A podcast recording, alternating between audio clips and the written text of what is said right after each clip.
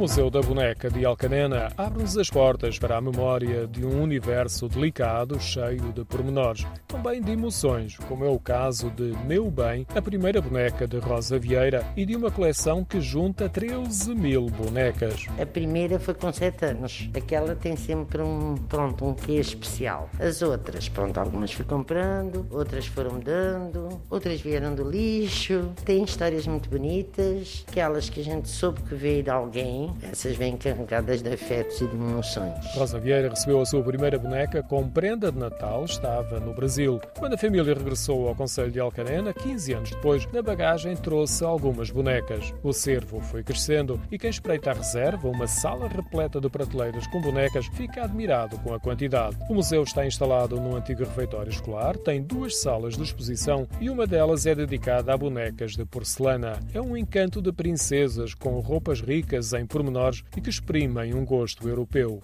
A maioria das bonecas é tudo Alemanha, França, Espanha. Tivemos uma fábrica realmente em Portugal de bonecas de porcelana, que era magnífica, mas já desapareceu, que eram as famosas bonecas Alda. Eu tinha algumas. Na exposição anual, as bonecas Alda têm o exclusivo de uma vitrine. São vários os tamanhos, como também o material. Algumas são oferecidas a precisar de restauro e Rosa Vieira montou também um pequeno hospital de bonecas. Muitas às vezes chegam em más condições e depois eu restauro sem nunca mudar as características da boneca. Quanto aos acessórios e em particular ao vestuário, procura sempre manter a vontade de quem as ofereceu. Quando ela vem com roupa, eu tento sempre respeitar a ideia da pessoa que deu. Depois, há uma parte em que elas vêm nuas, inclusivamente nós temos uma atividade que lançamos, anunciando não, que é o Veste uma Boneca também uma maneira de fazer com que a comunidade participe e posso lhe dizer uma coisa, temos tido agradáveis surpresas e surpresas lindíssimas. Rosa Vieira conhece a história de muitas destas bonecas. São histórias de famílias, de sonhos pessoais, de um tesouro de sensibilidade. Ela também diz que é importante para quem visita o museu tirar uma fotografia, uma imagem que leve na memória. É uma fotografia com brilho e cor de um universo feminino que vivemos ou partilhamos na nossa infância.